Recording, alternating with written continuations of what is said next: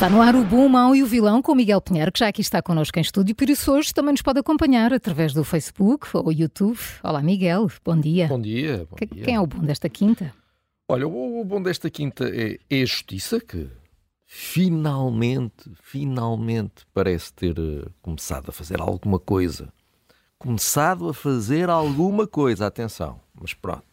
Em relação ao que se passa eh, no Futebol Clube do Porto e, e na cidade do Porto, eh, ontem, depois da detenção de 12 pessoas, entre elas o líder dos Super Dragões, a PSP, eh, emitiu um comunicado onde afirmava que a operação tinha como objetivo devolver às instituições e aos cidadãos a sua liberdade de decisão e garantir que o sentimento de impunidade e insegurança seriam restaurados. Isto assusta só de ler, não é? Quer dizer, a PSP escrever isto, enfim.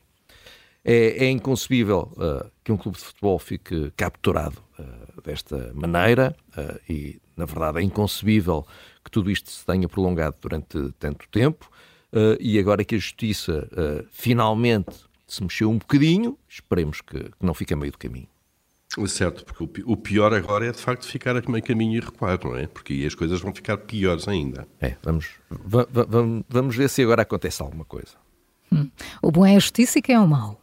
Olha, ah, para grande surpresa minha, Então, Uh, que ontem de repente estava, uh, estava a olhar para o televisor e de repente vi aparecer à minha frente o nosso mal de hoje, que é Dom Manuel Linda. Uh, ontem o Bispo do Porto decidiu uh, que faz parte da sua missão participar em manifestações laborais. Parece.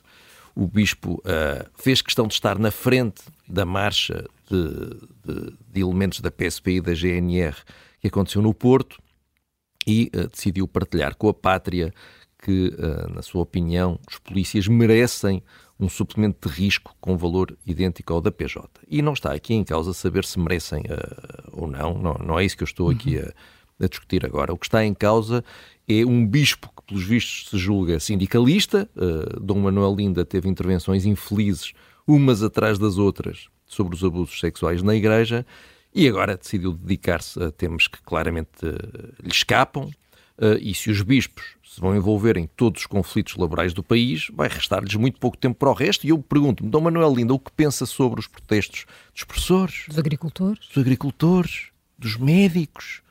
Como é que ele resolveria o problema das urgências, não é? Por exemplo, não, eu acho que é, é Dom Manuel Linda ao poder.